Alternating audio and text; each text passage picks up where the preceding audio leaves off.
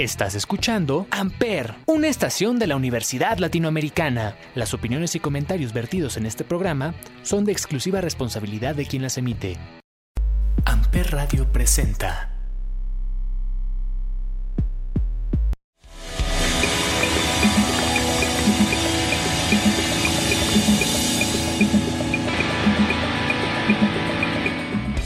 Hola a todos, bienvenidos nuevamente a El Consul Hoy estaremos hablando de la importancia de la revisión ginecológica a temprana edad. Y para dar este tema me acompaña una gran amiga que adoro y quiero muchísimo, la doctora Mirta Vera Ruiz. Ella es egresada del campus Cuernavaca. Mir, bienvenida a El Consul.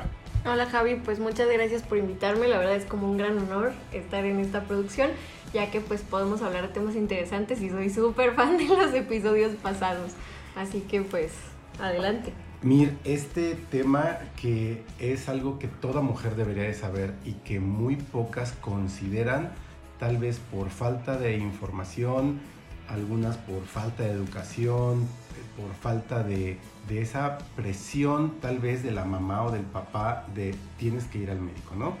Eh, Mir, ¿a qué edad debe iniciar su primer revisión ginecológica toda mujer?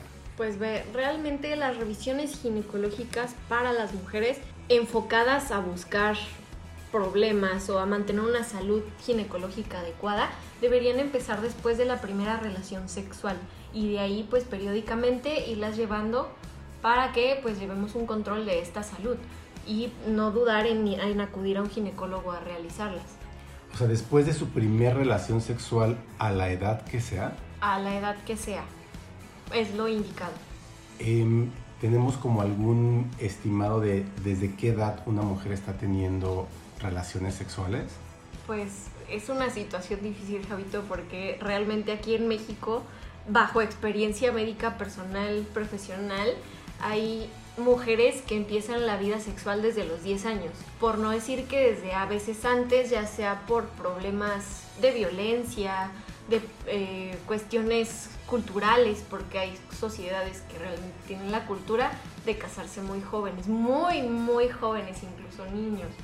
¿sale? Entonces es algo como que hay que buscarle, pero culturalmente ese es como empezarlas. Bueno, y que evidentemente las mujeres, adolescentes que tienen este tipo de experiencia que estás hablando, evidentemente no van a un ginecólogo, no van a un médico, ¿verdad? O sea, lamentablemente son mujeres de comunidades probablemente rurales que no tienen este tipo de educación, ¿cierto? Es así, Javito. Hay que siempre pues detectar, si por ejemplo a mí que en la consulta me llega como médico general una niña que me dice es que sabes que tengo problemas o un adolescente porque en cuestiones culturales, socioeconómicas o de, es que sí, es una cultura de revisión médica. Sí, sí, sí, totalmente. Y que no, que no la tenemos. Simplemente en México los toda la comunidad, toda la sociedad mexicana no tenemos la cultura de la revisión, de la prevención. Acudimos al médico cuando ya, nos sentimos, ya que, ya que nos sentimos mal, ya que eh, tenemos alguna molestia, algún dolor, en ese momento acudimos al médico, ¿cierto? Entonces no tenemos esa cultura de la prevención. No, aquí pues más que nada es detectar los casos oportunamente si tú, por ejemplo, llegas y te dicen, no, es que mire, y dentro de tus cuestionarios detectas que es una mujer joven que ya empezó vida sexual, tú como médico general debes, ¿cómo se dice?, sugerirle que se haga revisiones ginecológicas. Incluso si tú tienes el material o cómo realizársela en ese momento, ¿sabes qué? Pues yo te la realizo con confianza y tú entablar una relación médico-paciente donde el paciente tenga confianza a ti de decirte las cosas y donde tú puedas apoyarlo. Porque a veces pues hay mujeres que no tienen dónde apoyarse por cuestiones de presión, como mencionaste al principio, en casa, por cuestiones de que, ah, pues es que me da pena, ay, es que, pues porque no estamos entrenados a buscar esa... Esa asesoría. Esa asesoría médica. Claro, claro, totalmente. Entonces, es importante porque necesita toda mujer saber su estado de salud. Así es. A manera de prevención. A manera de prevención. Entonces, pues queda que siempre que una mujer empieza vida sexual, la revisión ginecológica se debe volver un hábito. Ok. Un hábito, ya sea como te lo vaya recomendando, ya sea tu médico general, tu centro de salud o tu ginecólogo, Ginecólogo. que te lo vaya diciendo, lo recomendable es que tú vayas como viendo o evaluando tu situación. Ok. Es siempre personalizado. Ok. Mir, necesitamos ir al primer break musical, Claro pero al sí. regresar me gustaría mucho que respondiéramos algunas preguntas que nos han hecho mujeres del auditorio. Perfecto, ¿Te parece? Me parece. Para este break, ya sabes, como es costumbre en el cónsul, me gustaría que me digas cuál es esa canción que te pone de buenas, con la que inicias tu día, esa canción que pones antes de iniciar tus, eh, tus citas a- y ver a tus pacientes. ¿Cuál sería? Pues ve, Javito, es, es difícil decisión, pero hay una que en específico me pone muy de buenas y se llama Into Your Eyes de The Weeknd. Ok, vamos a escucharla y regresamos.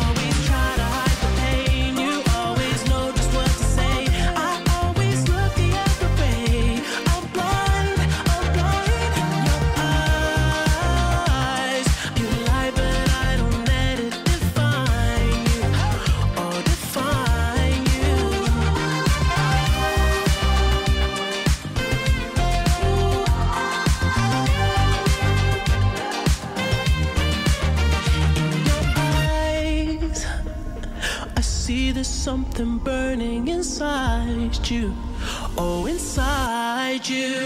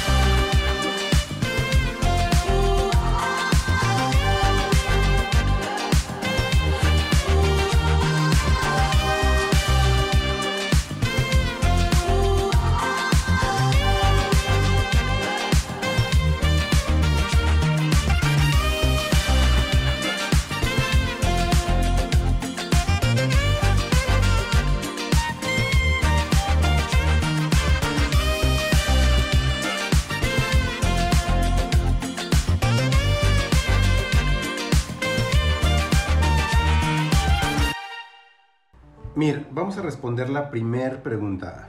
¿cuál sería un indicio o síntoma de algo anormal en mi vagina?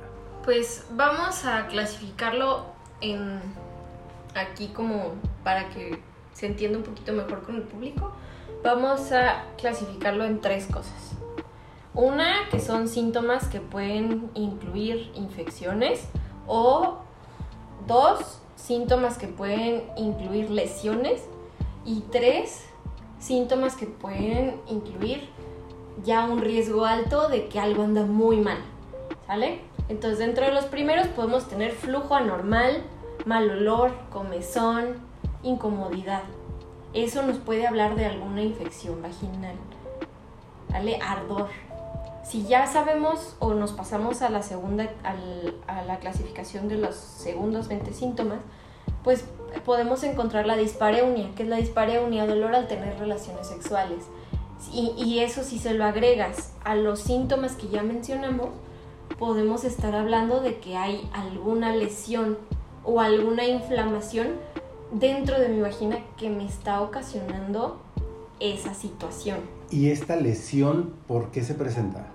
Pues ve, hay diferentes tipos de lesiones. Hay lesiones por fricción, hay lesiones por infecciones, hay lesiones por inflamación y hay lesiones todavía un poquito más graves que son las de la etapa 3, que es cuando ya podemos hablar de que hay una neoplasia o una displasia dentro de las células vaginales o cervicales, hablando en este caso.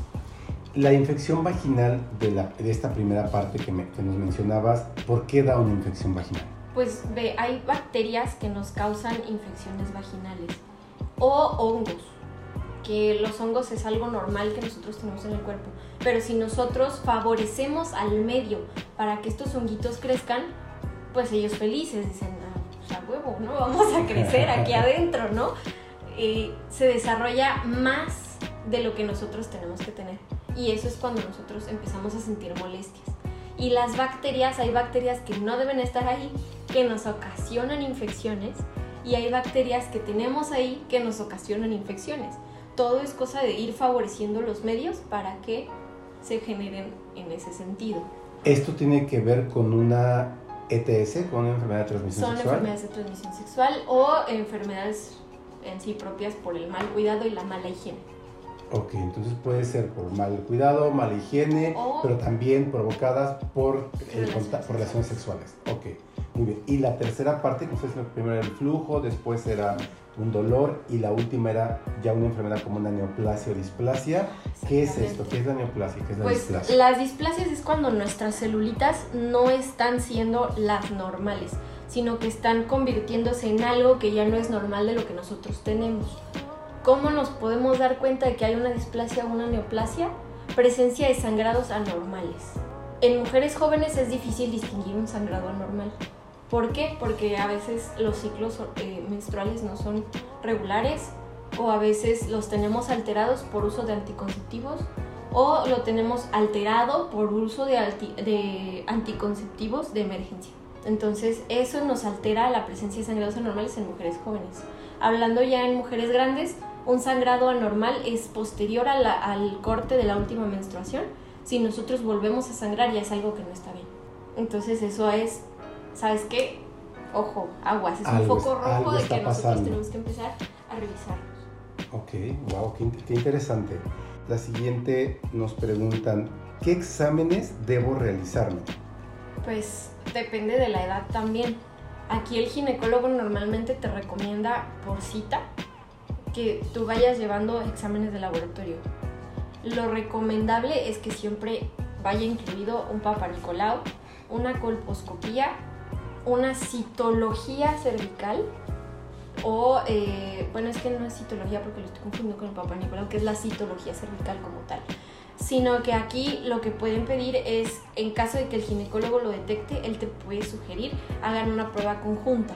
¿Qué es una prueba conjunta? Un este, método de diagnóstico por ADN del BPH para diagnosticar si, o bueno, para eh, identificar, mejor dicho, qué tipo tienes y si tienes alto o bajo riesgo de llegar a una displasia o una neoplasia severa. Ok, entonces la neoplasia displasia viene de, del BPH, o sea, No necesariamente. A veces son neoplasias o displasias que se van generando por el cambio de celularidad o por el traumatismo constante o por eh, infecciones recurrentes, cosas que van haciendo que nuestra celularidad de esa zona cambie, que no sea la misma, que no se mantenga. entonces estos exámenes son Papa Nicolau, colposcopía Ajá. y citología. La citología es lo mismo que el Papa Nicolau, ahí fue error mío. Ahí es la prueba cruzada, que es la detección por ADN del, eh, como tal, un serotipo del BPH.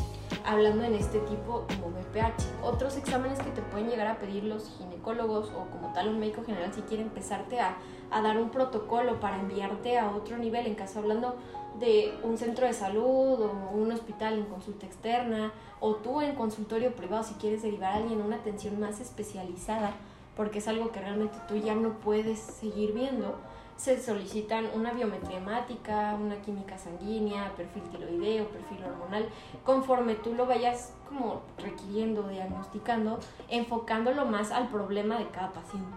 ¿En, en qué examen sale eh, si, si tienen eh, eh, BPH? Eh, ¿En normalmente Nicolau, la colposcopía? Esto se nota en la colposcopía o en la citología y ahí es donde pues tu médico o esté tratando, ya sea ginecólogo, médico general, centro de salud o quien te lo haya detectado, es quien te va a decir si necesitas o no o te sugerir o sugerirte, mejor dicho, una prueba cruzada o bueno, no prueba cruzada, prueba conjunta. ¿Sale? Esa es donde nosotros vamos a detectar el AD por ADN qué tipo de BPH tienes. Si estamos hablando de BPH Ok. que es como ok. lo más común enfocado a lesiones muy graves. El Papa Nicolau es una prueba que previene, bueno, que eh, te debe- se debe hacer toda la mujer a manera de prevención para eh, eh, identificar si no hay algún tipo de cáncer ahí. Es preventiva y diagnóstica, Ok. porque es preventiva una vez que ya empezaste tus relaciones sexuales para ver que no haya presencia de cambio en la celularidad de la zona. Si tú, por ejemplo, dices, ah, pues, ah, cabrón, pues algo salió mal, ¿no? Te van a estar sugiriendo que estas revisiones pasen a ser más constantes. Ok, pero ¿y si cambian esas células? ¿Qué, qué pasa? Si hay un cambio en las células. Eh, es cuando el médico te dice, ¿sabes qué? Pues mira, salió esto, hay algo que no es normal, porque esto se evalúa por un médico patólogo. Entonces el médico patólogo te va a decir, vi esto, esto no es normal aquí, esto no debería estar aquí, hay esto, hay el otro. Entonces, de, respecto a eso, tú te vas a ir guiando, porque si algo anormal hay, tú dices, ¿sabes qué? Yo como médico general, yo como centro de salud, yo como primer nivel de atención en la consulta externa, te tengo que derivar ahora a una especialidad que en caso de que lo estés tratando con un ginecólogo a la par de un médico general, pues qué mejor. Ok, ok, muy bien. Cada, otra, otra de las preguntas es, ¿cada cuánto tengo que ir con el médico? Ya inició, supongo que se refiere a que ya inició eh, a su primer cita, ¿cada cuánto debería ir? Lo sugerible es que una vez que hayas empezado tus relaciones sexuales como mujer, a la edad que sea, tienes que tener una revisión ginecológica anual. El Papa Nicolau se hace de manera anual, la colposcopía se hace de manera anual, los exámenes de laboratorio es en sangre o conforme te los vayan pidiendo, ya es ya sea cada 3, cada 6, cada 9 o cada año que te los vayan pidiendo de acuerdo, ¿no? Si en caso de que esa, por ejemplo, esa revisión haya salido bien, tu médico es el que debe considerar si te la hace al año o a los dos años. Ok, O lo espacía. ¿Sabes qué? Tú estás muy joven, ya te la hicimos, ya te revisaste, gracias por cumplir. Entonces aquí es donde tú, por ejemplo, pues ya dices, ¿sabes qué? Pues estás sana, no tiene nada en esta. Te veo en dos años para realizarte otra vez un Papa Nicolau. Porque también pues es un estudio un poquito traumático. A mí en lo personal no me gusta. sí, me imagino, Entonces, me imagino. Es como, ah, bueno, cada dos años In- hasta incómodo, ¿no? Es incómodo. Y me imagino que muchas mujeres, muchas jovencitas prefieren ir con mujeres médicos o con mujeres ginecólogas en lugar de hombres, porque también hay hombres, evidentemente, ¿no? Así Pero es. supongo que muchas son más reservadas, más introvertidas y prefieren ir con una Yo mujer, creo que ¿no? es, eso, eso que comentas es como para defender a mis cuates. es como la falta de cultura médica. Porque pues realmente médicos sabemos hombres y mujeres. Y si realmente es algo que estás necesitando, no vas a estipular como, ah, es hombre, es mujer. No, lo necesito. Y Sí, entonces, pues vamos. Bueno, pero aquí. no vas a dejar mentir que sí hay mujeres que se sienten Sí, intimidadas. es más que nada la cultura del pudor. Exactamente. Entonces sienten que hay más pudor con una mujer con mujer que, ah, ¿sabes qué? Pues vamos al ginecólogo, Claro. ¿no? Y no la ginecóloga. Doctora, tenemos que ir al segundo break musical, pero al regresar me gustaría que le dieras recomendaciones, tips a todas las mujeres del, del auditorio. ¿Te parece? Me parece perfecto. ¿Cuál es otra canción que te pone de buenas que te hace feliz? Ah, la de optimista de Caloncho. Optimista de Caloncho. Muy Sí. bien, vamos a escucharla y regresamos. Gracias.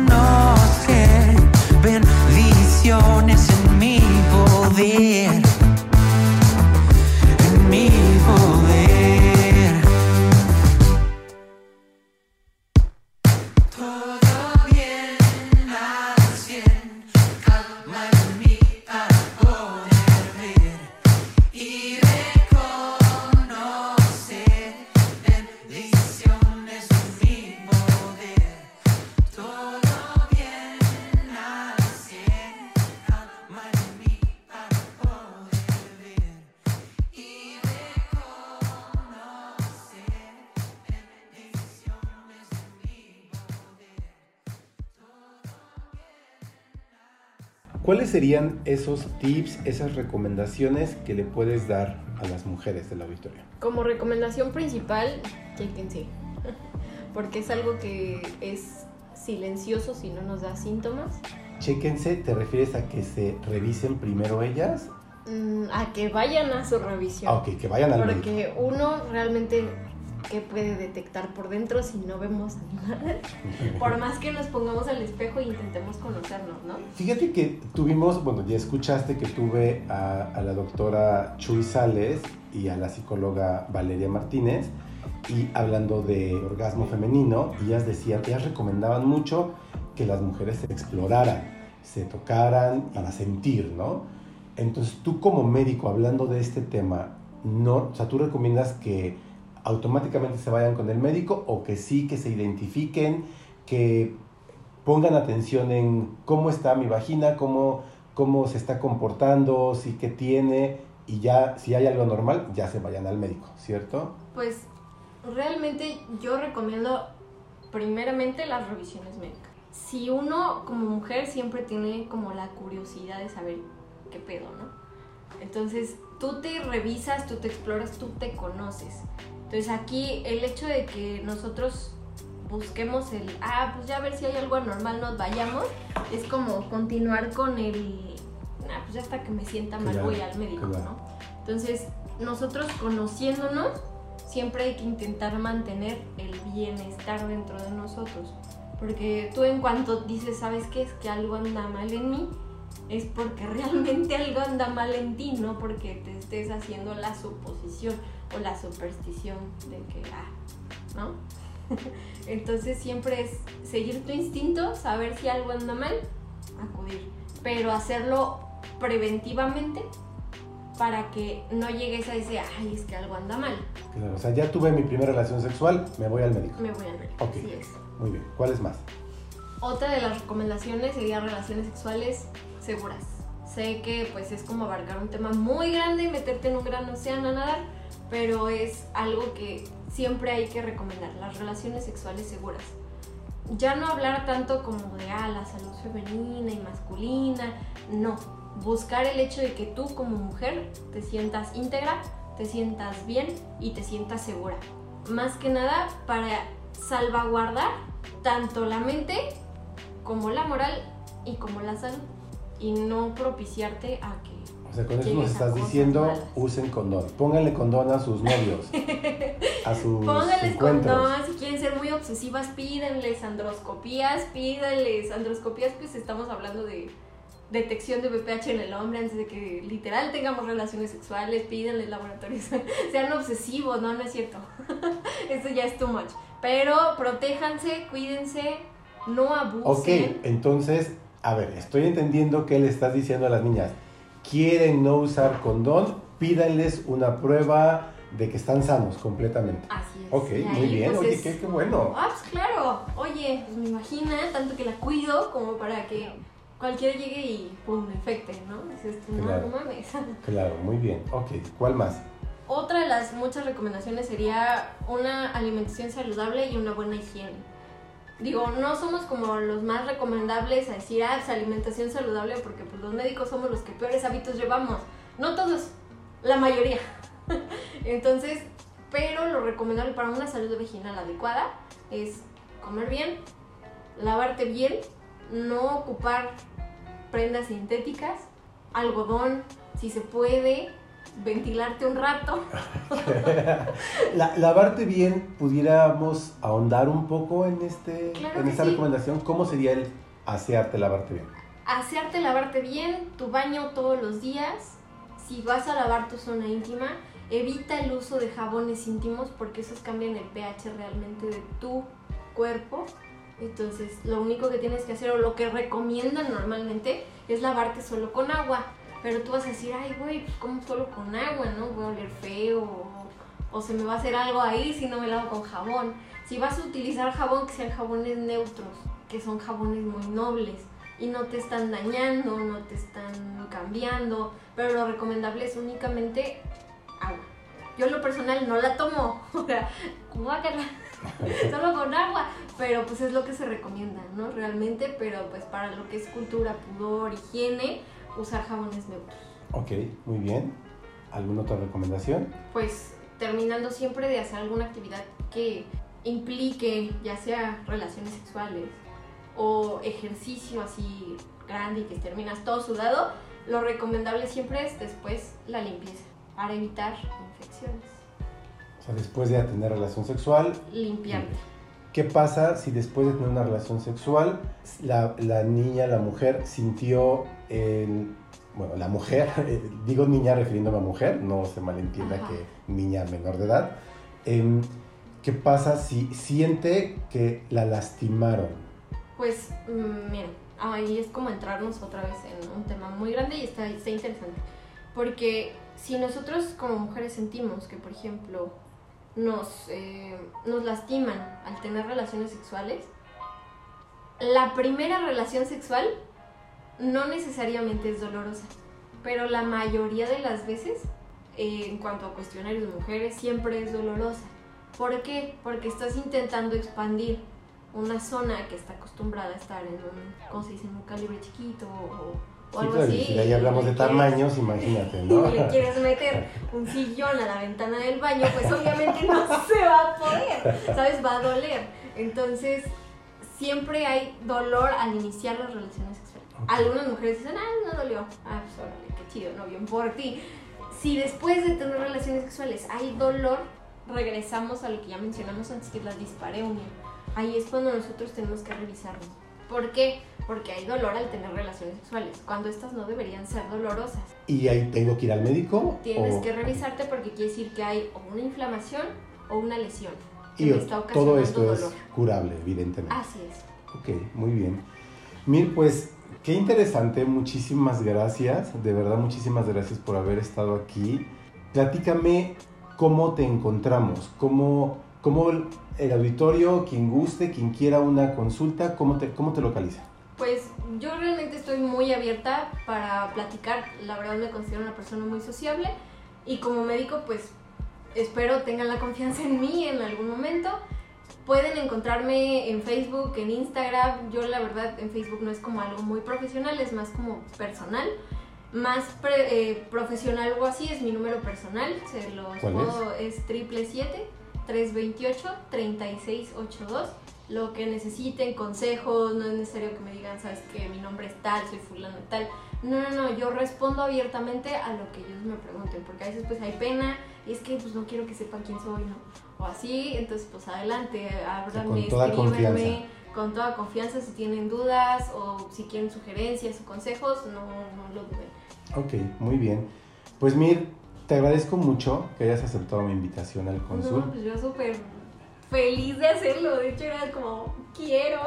Pues aquí estamos y de verdad me encantó. Somos amigos desde hace mucho tiempo, nos conocemos desde hace muchos años, pero ahora en esta parte, hablar, en el, estar en el cónsul desde esta parte profesional me encantó. Muchísimas gracias, Muchas te quiero gracias mucho. a ti, Javito, te quiero. Yo soy Javier Jaén, Javier J-A-H-E-N en todas las redes sociales. Gracias por escuchar el cónsul. Buena tarde. Amper, donde tú haces la radio. Amper Radio presentó